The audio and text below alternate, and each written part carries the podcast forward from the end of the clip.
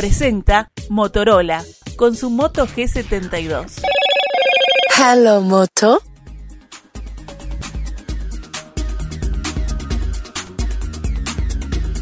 Entre lunes y martes de esta semana se realizó el decimoprimer Congreso de Prevención de Lavado de Activos de las Américas, que contó con más de 140 instituciones participantes y 20 expositores. Este evento está catalogado como el de mayor alcance técnico en riesgos de lavado de activos y delitos financieros. Esta edición tuvo como eje temático la implementación de los procesos operativos de los sistemas antilavado. Pero en temas como el del caso de Sebastián Marcet, u otros que vamos a ir nombrando a lo largo de este reportaje, se han puesto de manifiesto posibles debilidades de nuestro sistema de prevención. ¿Qué vulnerabilidades presenta el sistema antilavados activos en Uruguay? ¿Qué más hay que hacer? ¿Qué más se puede hacer? Lo conversamos en nuestra entrevista central con Ricardo Sabela, socio director de BST, consultor en previsión y gestión de riesgo de lavado de activos, del dinero, financiamiento del terrorismo y delitos financieros. Y también nos acompaña Miguel Tenorio, también socio director de BST, experto consultor, catedrático en el Instituto Tecnológico Autónomo de México. Sabela, ¿cómo le va? Buenos días, gracias por acompañarnos. Muy buenos días, muchas gracias por la invitación. Sabela, este, que, que es local, digamos, pero vamos también a incorporar a Miguel Tenorio, que está participando en la entrevista con nosotros. ¿Cómo le va? Buen día. Gracias, buenas, por, gracias por la invitación. Me comentaban recién antes de, de, que se abriera el micrófono acerca de evaluación que ustedes hacen de cómo fue el congreso que se realizó el lunes y martes. Trasladémoslo al aire ahora. ¿Cómo lo evalúan efectivamente? Bien, bien. La verdad que estamos muy, muy contentos por no, solamente, no solamente por la participación en, en cantidad de, de, personas que estuvieron asistiendo tanto en forma presencial eh, como en línea, sino también por la participación activa que tuvieron, o sea, por, Claro. por el diálogo, por el intercambio de ideas. Y la verdad que se- surgieron buenas conclusiones comunes este, vinculadas a, bueno, a, a muchas debilidades que tenemos, sobre todo eh, que están relacionadas con falta de colaboración, falta de compartir información, y eso hace que, bueno, este, que todos los sistemas antilavado, tanto de Uruguay como del resto de la región, también eh, se presenten debilidades, ¿no? a, a la hora de, de aplicar las obligaciones legales. Claro.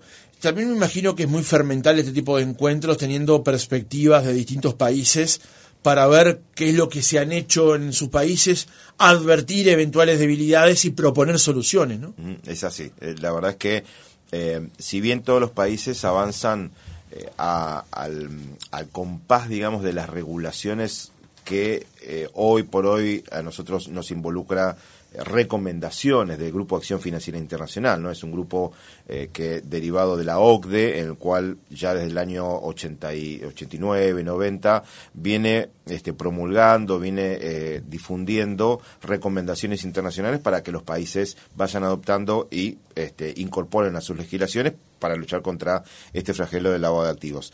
El tema es que esas recomendaciones eh, ya desde hace algunos años atrás empezaron a ser ya medidas y ya se empezaron a trans- eh, transformar en obligaciones. Claro. Porque por más que sean recomendaciones en la jerga, si nosotros eh, coercitivamente vigilamos a los países a ver cómo lo cumplen o no, se terminan siendo casi obligaciones porque los castigos hacia, las, hacia los estados son bien complicados, porque determinan una serie de eh, listas de sanciones o listas donde se eh, publican países eh, con debilidades que no hacen realmente la, la verdadera implementación de estas recomendaciones internacionales y obviamente eso es un daño a la reputación del país. Claro.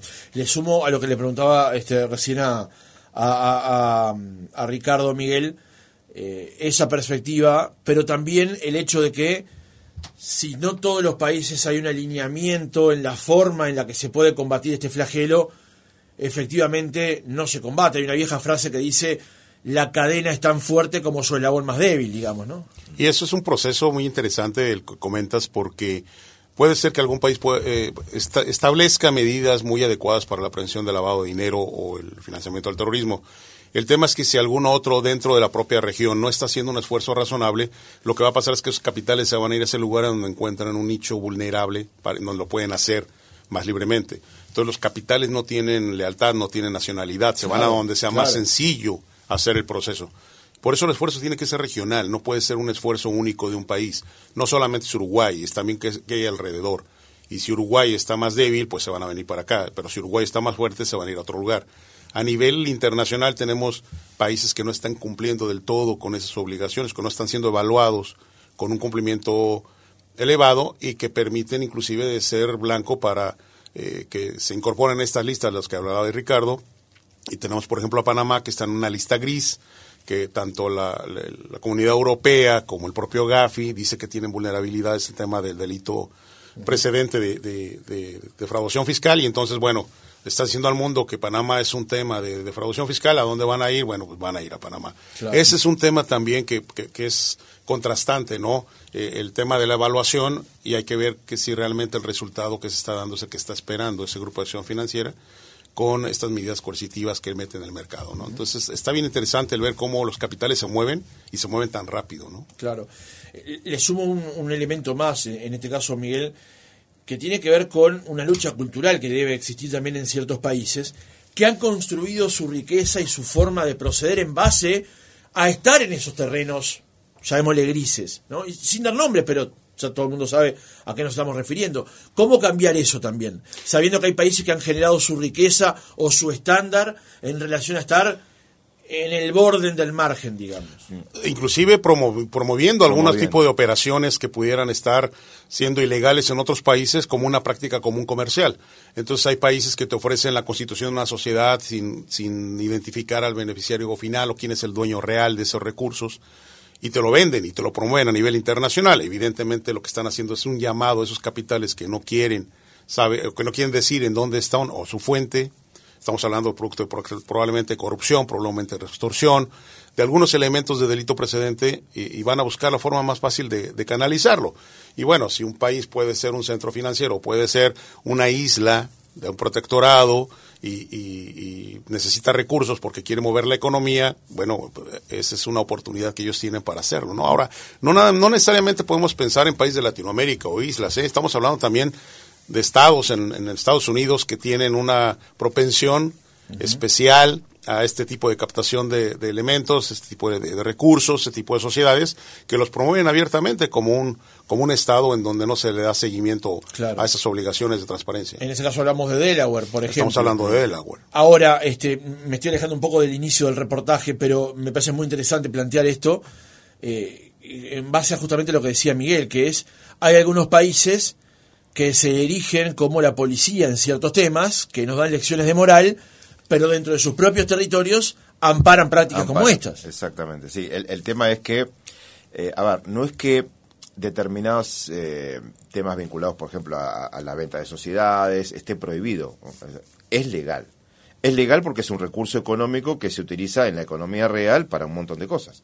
Lo que pasa es que le abren la puerta a otros tipos de elementos que sí son mucho más riesgosos y nocivos, como es el tema de incorporar este activos vinculados posiblemente a actividades que son absolutamente ilegales. Entonces, no, es, no está mal, digamos, eh, es una, este, una herramienta legal, lo malo es no controlarlo. Claro. No controlarlo adecuadamente, no poder separar lo que decimos, la paja del trigo y decir, bueno, esto es un recurso ilegal, esto es un activo que está vinculado con un delito, vamos a tratar de esto evitarlo o vamos a tratar de punirlo, vamos a tratar de apresarlo, vamos a tratar de este, establecerle de alguna manera un, decomiso, un, este, quitarle los activos, quitarle los recursos, que eso es prácticamente el inicio de cómo se gestó, digamos, todas estas regulaciones de materia de lavado de activos, este, y sin embargo no lo hacen. Eh, eh, ahí es, pues, me parece que pasa esencialmente el tema. Hay un llamado, hay qué sé yo, una, una venta, una posibilidad, pero no se controla adecuadamente. La conciencia que, que, deberíamos de, confirmar en, en la sociedad es la sensibilidad de saber que no estamos hablando necesariamente de grandes volúmenes de dinero, que lo que se puede estar lavando puede ser lo que le pagaron al dealer local para comercializar la droga o lo que le pagaron al dealer local que está comercializando trata de blancas. O sea, no estamos hablando necesariamente de millones de dólares. Puede ser una cantidad mucho menor en una localidad por donde la droga está transitando o puede ser una localidad en la cual están exportando mujeres o está teniendo eh, explotación infantil. Vamos, hay, hay, tantos delitos precedentes que no, no tenemos por qué pensar que el lavado de dinero no va a pasar en mi comunidad. Puede estar sucediendo y precisamente en esa cadena de generación de la riqueza para los delincuentes, pues se va quedando en cada parte, en cada etapa, en esa cadena se van diluyendo recursos que están siendo utilizados para lavado de dinero. Entonces, es una conciencia social de que no pensemos en esto como un fenómeno de grandes volúmenes, puede ser un fenómeno hormiga. Claro. En la comunidad y probablemente sea el vecino el que lo esté haciendo no nos damos cuenta. ¿no? Entonces, una y esa hormiga social. sea eh, el facilitador de un elemento distorsionante, digamos, ¿no? Al final de cuentas, cuando en una sociedad está generalizado o está normalizado que este tipo de recursos que no tienen un origen lícito circulan en la economía, pues empiezan a ser un modelo de, de coacción o de, de- de corrupción hacia las- los entes públicos en tema de policía, en tema... Y te pongo un ejemplo muy, muy claro. ¿Por qué eh, los delincuentes tienen eh, vehículos de alta gama? ¿Por qué tienen cadenas de oro de dos kilos colgando en el cuello? ¿Por qué tienen armas con cachas de oro? Pues porque son medios de cambio. Cuando un, del- un, un policía lo agarra, que tiene un sueldo de mil dólares al mes, Claro. le dice, ten la arma que vale cinco mil, déjame ir, tú no me viste. O, o ten la cadena que vale 15 mil dólares, tú no me viste. Entonces, vamos, eh, eh, es una forma de operar que está eh, dentro de la propia sociedad y, y- y- y el, el combate a este delito y este flagelo, porque hay que debilitar la estructura delincuencial con lo que más le duele, que es el recurso, debe ser un esfuerzo de todos y una conciencia general. No puede ser un esfuerzo solamente de la autoridad o de los sujetos colaboradores, ya no sujetos autorizados que, sujetos obligados. que- que obligados, eh, deberían ser sujetos colaboradores en el proceso de prevención. ¿no? Me parece muy interesante todo lo que están mencionando, pero demos un buen paso hacia atrás para presentarle a la audiencia que nos está escuchando ahora y va manejando por la ruta y quiere saber de qué hablamos cuando hablamos de lavado de activos y la prevención del lavado de activos. Si tuviera que simplificarlo, Ricardo, para explicarle a la audiencia, ¿qué es el lavado de activos? El lavado de activos eh, consiste en tratar de incorporar en, en la economía legal, en la economía real, recursos que han, se han convertido en este, nocivos a partir de delitos. Es decir, narcotráfico genera, ¿cuál es el objetivo fundamental? Hacer dinero. Bien. Ese dinero, de alguna manera, tiene que ser volcado en la economía sin ser detectado. El proceso por el cual se intenta incorporar en la economía es el lavado de activos. La conversión o la transferencia de recursos ilegales a sabiendas de que viene de una actividad obviamente ilícita. Eso es el lavado de activos y lo que hace algún tiempo se, se analizó y fue la iniciativa principal, tanto del Grupo de Acción Financiera Internacional como de muchos países, es que no solamente hay que perseguir el delito, sino también atrapar los recursos. Si le sacamos el objetivo principal, que es generar recursos ilegales, obviamente ahí va a bajar mucho más el delito. La presencia del delito que trae aparejado muchísimos, muchísimos problemas, no solamente son asesinatos, víctimas, ¿no? sino también, este, digamos, a un país hasta el dominio particular de un área, de un área geográfica. Eh, entonces, lo que se intenta de, atacar acá y detectar a partir de ciertos eh, actores de la economía, algunos sujetos financieros, bancos, instituciones financieras, otros no financieros, como son inmobiliarias, escribanos, ¿no? Este, de alguna manera los que están llamados a, a la obligación de incorporar procedimientos, es de hacer debida diligencia, identificar a sus clientes, detectar operaciones inusuales cuando hay algo que realmente no cierra y reportarlos a las autoridades para que las autoridades puedan perseguir ese dinero, encuentren la ruta del dinero y puedan condenar a los actores que lo, que lo producen.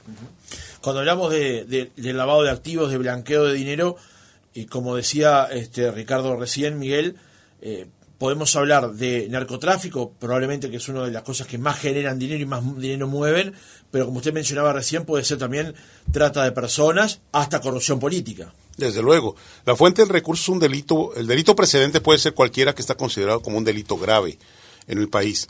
Y la, eh, la definición que tiene inclusive el Consejo de Seguridad de Naciones Unidas de, de la ONU define precisamente como lavado de activos aquellos que se obtienen por el por el delito precedente de un delito grave en las jurisdicciones. Entonces, primero habrá que definir cuáles son los delitos graves en cada, en cada país para ver cuáles son los delitos precedentes. Pero generalmente en el mundo ya no, ya no podríamos estar pensando que necesariamente el narcotráfico es el más rentable. ¿eh?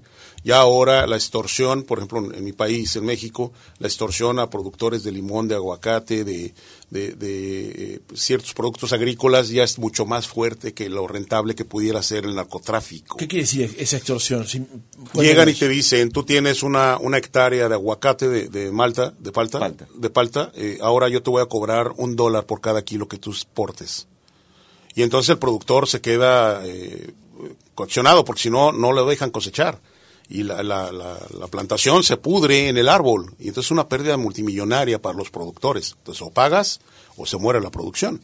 Entonces, eso está pasando en México. Y, y no estamos pensando solamente en el narcotráfico. Entonces los delincuentes, al ver la capacidad que tiene o la falta de resultados que tiene el gobierno para poder perseguir los delitos, aprovechan la coyuntura Claro. y van diversificando eh, la producción. Ahora, ¿qué parte del dinero que llega al estado mexicano y de Michoacán, producto de la venta del aguacate, es realmente de la venta del aguacate y qué parte es de la extorsión? Es está complicado también para el sujeto, para los bancos o para las instituciones financieras que lo reciben, saber cuál es bueno y cuál es malo. Claro. Pero aquí el problema es ese, ¿no? Que, que la conciencia social tiene que estar despierta que no solamente es narcotráfico, que no solamente es trata de blancas. Hay otros delitos que son locales, por gente local, inclusive la gente que dice te estoy llamando de tal cártel y resulta que no es nada del cártel, pero está aprovechando el miedo, el temor Claro. para poder obtener un beneficio. Y eso está pasando a nivel global. O sea, te hablan y te dicen soy del cártel mexicano X. Y bueno, la gente se espanta y dice, "Güey, te voy a dar los mil dólares o los 500 dólares que me estás pidiendo, o el derecho de piso, que en México todo el mundo está pagando ya derecho de piso. ¿Qué derecho de piso? Tú vas en la calle y ves un negocio y el negocio está pagándole al delincuente porque no lo vaya a, a quemar, no lo vayan a robar, no lo vayan a matar. Entonces, esa, La- esa la, de- extorsión, típico de la extorsión como en el caso de Salvador Las Maras. Claro. ese, ese tipo de, de flagelo social eh, está sucediendo ya en el mundo. Aquí el tema es cómo evitamos que Uruguay llegue a, a esos niveles Claro. tan, tan grandes de, de pérdida de los valores sociales que nos están llevando a tener una situación en donde normalizas algo que evidentemente debería espantarte, ¿no? Claro. Pero en México si no pagas un derecho de piso, en muchas regiones no puedes tener un negocio abierto. Ahora me queda de eso que está usted contando que realmente me, me asusta, me espanta. eh, también dos vertientes. Una es la, la, la de perseguir eh, el, el- el recurso que se genera a partir de esa extorsión, pero también hay un déficit notorio y ostensible de la seguridad que no le prevé a esa persona una posibilidad, una salida para poder este, eh, que el Estado responda por su seguridad. Es que eh, mu- muchas veces, muchas veces es este, hasta invisible eh, a, a los propios, a las propias autoridades. Ayer en, el, en la conferencia, anteayer contábamos un especialista de Paraguay contaba un caso justamente en México de la utilización de armas químicas armas químicas caseras, bombas eh, hechas, realizadas a través de derivados de eh, productos químicos que se utilizan para, para el agro, ¿ah? que contaminan directamente las plantaciones.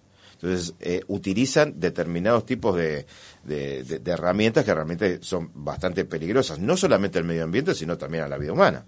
¿No? Entonces, este, y las autoridades, eh, en este caso, cuando se detectó eso, no pudieron detectar a la organización que estaba eh, realizando esa maniobra y tardaron casi una semana para desarticular la cantidad de bombas que había. Entonces, este, la verdad que es, es bien complejo todo el. Claro. Por favor, sí, Miguel. La, la diferencia aquí quizá eh, debería estar en que nos, nos enfoquemos a sensibilizar a la sociedad de que el lavado de dinero no necesariamente es un cuello blanco por producto de la corrupción. Si bien pudiera ser un evento más mediático que pudiera darnos un resultado, la realidad es que eh, el, el perseguir el delito debería de ser el objetivo de la sociedad y nunca normalizar algo que te está haciendo daño, ¿no? Claro. Y desafortunadamente, al, al no afectarme a mí en una evolución social, en un desarrollo social común, al no afectarme a mí, bueno, le pasó al vecino, bueno, mala suerte o algo tendrá que visto. Entonces, cuando empieza a normalizar, empieza a perder la capacidad de asombro y esa pérdida de capacidad de asombro te deja en inacción. Entonces, hay sociedades que están todavía en un momento ideal, como lo es Uruguay, en donde todavía no llegamos a esos niveles ni de violencia ni de extorsión. Vale, procuremos que esto se mantenga de esta forma, con un esfuerzo de todos para identificar esos recursos de procedencia ilícita y pegarles en donde les duele, ¿no? Que es Lo que pasa es que ahí tenemos que sumar, este, Miguel, Ricardo, este, otro, otra variable que es la variable cultural, que es donde nosotros comprendamos que hay algo que está mal y que por más que tenga un retorno inmediato y que nos dé una este, eh, elevación social mejor, sabemos que fruto de algo que es incorrecto. También está esa variable para incorporar allí, ¿no? Exactamente, sí, sí. Eh, eh, imagínense, este, cuando estábamos hablando de este tema de, las bombas caseras de, con, productos químicos, sí, a, a Marcet, que posiblemente tiene los recursos para hacerlo, se le ocurre contaminar una plantación de soja.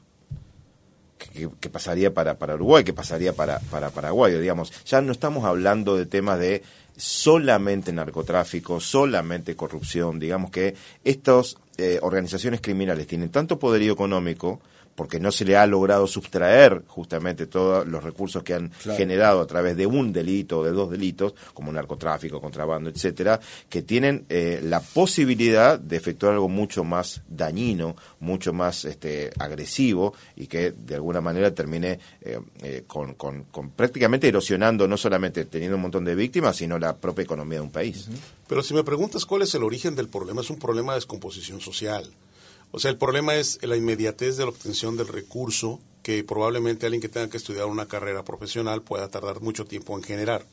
Entonces ahora los niños, por lo menos en una parte de México, ya no aspiran a ser un abogado, ya no aspiran a ser un licenciado porque ven que el esfuerzo que tienen que realizar para lograr tener un nivel de vida al cual ellos aspiran, pueden tener una, un camino corto si se van por el lado del sicariato se van por el lado de otro, de otro modelo. ¿no? Entonces, si, lo, si en, el vínculo social, en, la, familia, que es la base de la sociedad, se están perdiendo esos valores de la conciencia de lo bueno y malo, pues va a ser muy complicado que una ley o un policía te pueda convencer a ti de lo que es bueno y malo. Entonces, estamos, tendremos que hacer un esfuerzo de reconversión de valores que estamos perdiendo desafortunadamente. Y por ahí había un chiste en México de un comediante que decía que nuestra generación, la gente que estamos en los 40, 50, somos la la última generación que fuimos golpeados por nuestros padres para educarnos y estaba normalizado, y ahora somos la primera generación que somos golpeados por los hijos. ¿Por qué? Porque ya esa práctica de, de, de, control, de educación, de, respeto a la autoridad se ha perdido. Y ese es, ese es el razonamiento antropológico del problema de la generación del delito no hay una conciencia de lo bueno y lo malo. Ya ese, ese fenómeno que alguna ocasión lo daba la religión y en otros daba la familia, el, golpe de la madre, que era más común en México, ya no existe. Entonces ya el niño no tiene una barrera en su cerebro que diga esto es bueno, esto es malo, y eso normaliza que puedan brincar en algún momento a la comisión de los delitos. Entonces es un tema antropológico social también. Ricardo, hablábamos recién de evitar justamente estos procesos que tienen que ver con el lavado de activos. Eh, ¿Cuáles son los mecanismos imperantes hoy en Uruguay y cuán lejos estamos de lo aspiracional, de lo correcto o de lo que se plantea en economías tal vez más desarrolladas que la nuestra. Eh, a ver, hay una serie, en principio una serie de leyes, una serie de regulaciones que generan obligaciones a determinados actores, como bancos, como este, otros tipos de instituciones financieras y ahora también a muchos actores no financieros, para protegerse de alguna manera tratando de identificar situaciones inusuales. La obligación es realizo una debida diligencia, que significa pedir determinada documentación, información al cliente, cada uno que va a comercializar, a, generar una relación de negocios con un cliente para poder identificarlo y analizar si puede haber dentro de esa relación alguna sospecha de inusualidad. ¿Qué sospecha de inusualidad? Determinadas transacciones, determinados tipos de operaciones que llamen la atención, que no son habituales, y la obligación es, si se detectan, reportarlas a las autoridades. Las autoridades hoy, aquí en Uruguay, es la Unidad de Información de Análisis Financiero.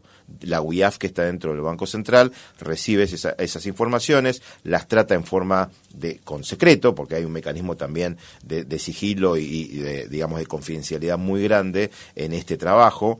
Si ellos tienen muchos recursos para poder eh, acceder a otras fuentes y confirmar ese reporte que cada uno de los actores este, envía y si hay confirmación generan una este, un, un, file, un expediente para poder derivarlo a la fiscalía para que la fiscalía investigue y realmente pueda condenar y pueda decomisar. Claro, lo decimos así, es fácil. pero todo, pero todo ese proceso lleva mucho tiempo. Y el problema es que el tiempo es justamente juega a, favor de los delincuentes y no a lo nuestro. Plata en este caso. Plata, un montón de, recursos y que hay tantos organismos involucrados en, en, este, en esta aplicación de estas obligaciones que, claro, cuando se genera una ley, ¿qué pasa? Hay quien no la cumple. Si no se cumple, ¿qué pasa? Hay que controlarlo. Entonces hay mecanismos de control sobre el cumplimiento de la ley, hay mecanismos que establecen sanciones por por el incumplimiento de la ley, bueno, y se genera todo una masa, digamos, de, este, de, de una cadena, mejor dicho, de obligaciones, obligados y supervisores para esas obligaciones y se pierde un poco el foco de lo que es lo que estamos realmente tratando de hacer, que es ser ágiles contra el delito. Eso es lo que le falta a Uruguay, ser ágil contra el delito, ser, tener efectividad. En los últimos años hubo seis condenas, seis condenas reales por lavado de activos. Da la impresión de que seis, es poco. Es muy poco a comparación de todo el esfuerzo que se viene haciendo.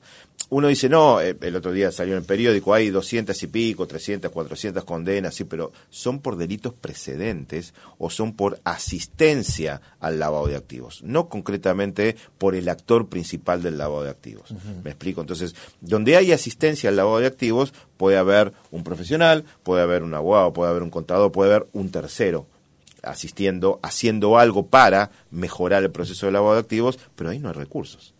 Solamente se puede eh, encarcelar a la persona o juzgar a la persona con determinado tipo de condena. Pero en los casos verdaderamente de lavado de activos es donde está el dinero para poder este, extraer o sustraer a estas organizaciones criminales. Y eso es lo que le falta a Uruguay. Le falta coordinación entre cada uno de organismos público público, público con privado, privado con privado, ¿para qué? Para que realmente hacer mucho más rápido esta posibilidad, este, estos procesos. Eh, aquí hace un tiempo se le empezaba a solicitar hasta los clubes deportivos información acerca de la membresía que tenían ciertas personas. Pero después caímos en la cuenta de que a otras prácticas que también implicaban el lavado de activos, como por ejemplo los autos de alta gama, estaban pasando por debajo del, radar. Y nos sorprendíamos en las calles a ver a alguien paseándose en una Ferrari como si nada pasara. ¿Por qué, ¿Por qué ocurre esto, estas diferentes velocidades entre lo que deberíamos hacer y lo que finalmente pasa? Eh, lo pasa muchas veces eh, de, desde el lado de la regulación, desde el lado de el análisis de riesgos eh, vinculado a este tipo de delitos, este, a veces no, no son tan este, dirigidas ni tan focalizadas y a veces el radar por ahí no está del todo bien enfocado. ¿no? Entonces, eh, ¿qué pasa? Hay determinados actores, hay determinadas situaciones que creemos que pueden estar bajo el control de una determinada actividad, como por ejemplo el notario, ¿no? o, la actividad financiera, porque tiene que pasar los recursos a través de un banco o una institución financiera para la compra o para la venta de determinado bien.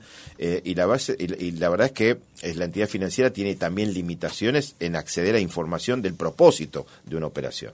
Entonces, Hoy tenemos, eh, el, muchas, muchas veces el tema del lavado de activos es que pasarse es como un péndulo, ¿no? Se pasa de la nada a todo y en ese y, realmente que en esa conducción pendular también nos perdemos muchísimas cosas. De, pedir de toda información, de, ser totalmente exagerado con eh, realmente con algunos requerimientos que por ahí no tienen quizás mucho sentido, la poca posibilidad de aplicar sentido común por el énfasis en cumplir con las regulaciones, hacen que mucha gente no piense realmente o dónde está efectivamente el problema. En los autos de alta gama hay este, una, una posibilidad, sí, puede haber una posibilidad, pero no eh, incorporando, por ejemplo, a, como una obligación a los notarios para la compra-venta de, de, autos de alta gama, solucionamos el problema, porque muchas veces se puede hacer a nombre de sociedades. Claro. Y se venden las, y se compran las acciones de las sociedades sin que haya un notario, digamos, que, que involucrado. Entonces, hay que ver y hay que analizar dónde y cómo se produce para ver efectivamente dónde ponemos el control. Ejemplo muy, muy sencillo. Casino. Este, cómo, cómo se lava dinero en un casino. ¿no? Si Miguel no le gusta el casino, pero si yo lo llevo al casino, ¿no? este, podemos ir con 100 mil dólares en efectivo, compramos, compramos la ficha, jugamos un poco y después digo, no, me voy y quiero un cheque o una transferencia. Entonces, de esta manera, que ya, ya ingresé en el sistema financiero, convirtiendo ese recurso ilegal en efectivo en algo que está bancarizado. ¿Qué solución me da la ley? Dice, bueno, hay que identificar a quién lo hace, a ver medidas de debida diligencia para ver cuándo puede producirse un evento inusual. Si lo que me, eh, si lo que hago es tratar de impedir que eso ocurra, sería mucho más efectivo. ¿Cómo lo hago? Voy con 100 mil dólares en efectivo a un casino, juego y si juego un poquito y quiero devolución del dinero, señor, usted se lo lleva en el mismo efectivo que lo trajo. Claro. Entonces ahí No hay bancarización. No hay bancarización. O sea, le evito, este, limito la posibilidad que eso, que ese recurso ingrese en el sistema financiero. Independientemente de que, de ver si hay una posibilidad de generar un reporte de operación sospechosa para que las autoridades continúen con la investigación. Claro. ¿Ah? Eso sería aplicar mayor sentido común. ¿Ah? Y muchas veces por el, la- el, el- el apuro de cumplir con la norma se saca ese foco de sentido común. Claro, claro. Miguel, con respecto a esto que planteaba recién del tema de los autos de alta gama, y como usted decía más temprano, con respecto a esto de los encajes de oro y todo ese tipo de cosas, el, el- el- el análisis de esto ya no pasa exclusivamente por una persona que de buenas a primeras pasa a tener una gran casa y un gran auto, sino a la vida diaria, a la práctica diaria, al, al acceso que a algo tiene ahora que antes no tenía. Desde luego, y ahí hay, hay que- hay algo que se llama eh, operación sospechosa a nivel internacional, en, en algunos países se traduce como una operación inusual. Vamos, eh, es alguien que me da su domicilio en una zona marginal de la ciudad de Montevideo y de repente trae un vehículo o me declara un ingreso por arriba de 100 mil dólares al mes. Vale, aquí no hay algo que, que sea Claro. congruente, ¿no? Hay una, una asimetría entre lo que me está operando y lo que me dice o lo, su capacidad o generación de recursos puede tener. Aquí lo importante es hasta dónde una persona que, que tiene recursos puede ostentarlo y es lógico que lo ostente. Vamos, si tú ves a una persona de alto nivel socioeconómico que toda la vida ha tenido, es alguien que trata de pasar desapercibido en la sociedad, o tiene un vehículo de alta gama, si bien es cierto, pero no lo trae todos los días circulando, porque bueno, puede ser objeto de otro tipo de delitos, como el secuestro, bla, bla, bla, bla, bla. A lo mejor en, Uruguay no es un fenómeno tan común como pudiera serlo en México. Pero la gente que nunca ha tenido y empieza a tener, lo que quiere es ostentar. Y ese proceso también debería ser inusual. Pero hay una disparidad, hay, hay una asimetría entre lo que la ley te obliga a hacer y lo que el sujeto colaborador, el banco o la institución puede hacer. Si bien tú me obligas a hacer una debida diligencia a la persona que compró el vehículo de alta gama, es que yo no tengo los elementos para tenerlos. Yo te informo.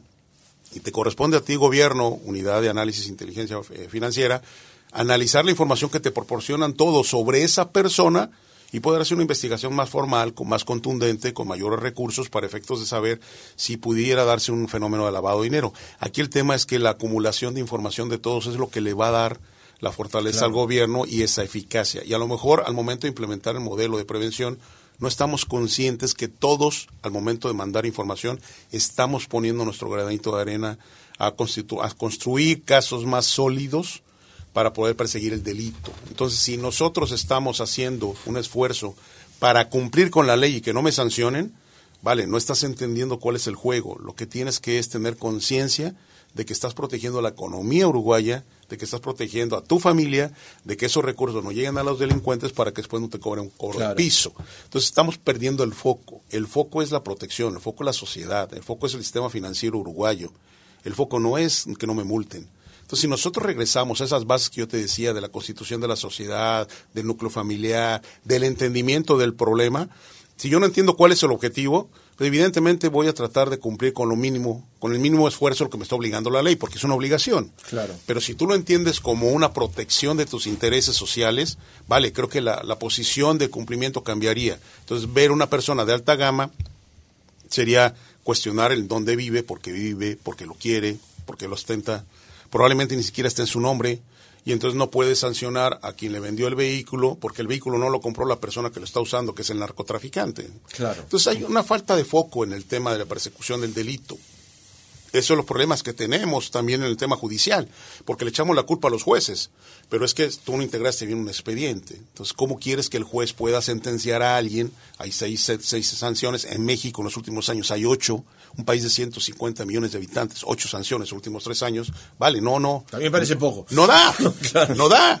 Pero el problema ya no está también en los jueces, también está en que hay corrupción en la policía, en que hay corrupción, en quien está integrando la investigación, en que hay un interés político y que no llega necesariamente a esos niveles. ¿Quiénes están siendo sentenciados? Los que están perseguidos internacionalmente por el delito de corrupción, porque viene una instrucción de Estados Unidos de que esa persona participó en el caso de Brecha o, y entonces el país está obligado a darle seguimiento. Claro. Pero el problema yo creo que es un tema de foco, no es un tema de leyes es un tema de conciencia social, es un tema de núcleo, es un tema de entendimiento de lo bueno y lo malo. y cómo puedo yo colaborar con el Uruguay para efectos de que no termine siendo un México, no termine siendo un país como Colombia, no termine siendo un país que tiene severos problemas sociales porque ya esos grupos delictivos se apoderaron de grandes regiones del país. ¿no? Sí, sí, ya se contrapeso directamente con el Estado. ¿no? Eh, ya en el cierre de la, de la entrevista me quedó una, una frase que Jorge Lanata repite cada dos por tres que es hay alguna gente a la que ya no le cierra, no le cierra el blanco. No es que no le cierren los números en negro, no le cierra el blanco, ya de, tanto el, el, despiporre que hay allí que ni el blanco le cierra. Mm. Eh, ahora, quería terminar con, con, este tema, porque usted decía recién, Miguel, con respecto a eh, el tema de los perfiles. Hay, este, por ejemplo, narcotraficantes que han sabido ser eh, muy bajo perfil, que han estado muy bajo perfil y que han logrado hacer, llamémosle entre comillas, carreras siendo bajo perfil. Y eso les ha beneficiado para su negocio. Pero también es cierto que hay eslabones de esa misma cadena que se hacen públicos porque de golpe les viene esa cosa de querer comprar el auto de alta gama y es por allí por donde viene justamente la filtración. Y un caso muy conocido es el caso de Fariña en Argentina, que se casó con una gran modelo, que hizo un, una fiesta fastuosa y a partir de ahí empezaron a tirar de la piola, digamos. Están esas dos realidades cuando se, se, se investiga o se analiza el lado de activos, ¿no? Claro, te, cuento otra, ¿te acuerdas? Este, ¿Tú te acuerdas en el 2014, 2015 fue que eh, habían, este, fue noticia un aparentemente francés que estaba en un lugar ahí en Punta del Este, en un bar en Punta del Este, tirando dólares. Sí. Bueno, este, eso terminó siendo una estafa una terrible estafa que habían hecho a uno de los sellos más importantes de una tarjeta de, crédito.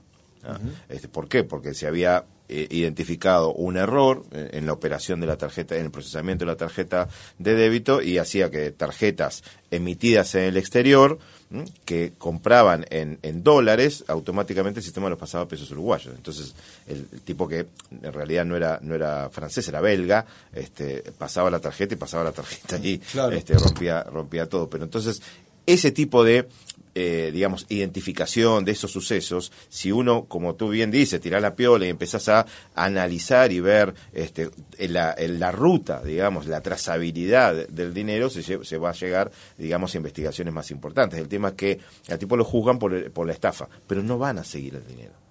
El turco de la Ferrari lo juzgaron por este lavado de activos, por esa estafa, pero le sacaron 8 millones de dólares. Y el tipo este, estafó 300 millones de dólares. Claro. Ah, entonces, muchas veces no se, no se va a fondo hacia toda la trazabilidad para indagar dónde realmente está la fuente. Y probablemente sí recuperaron mucho más cantidad de dinero. El tema es en dónde se quedó. Claro. Sí, porque en este proceso se van perdiendo. En México hay, uno, hay un organismo que se encarga de la administración de los bienes decomisados por el Estado y resulta que a gente que le decomisaron después se lo devuelven y ya no tiene el diamante, ya el vehículo ya se dañó, lo sacaron a circular. vale, hay muchos temas que están alrededor que tiene que ver con el poder, que tiene que ver con modos de corrupción, que tiene que ver con muchas cosas. Entonces, ver un resultado tan, tan importante como 300 millones, pues va a estar complicado. Claro.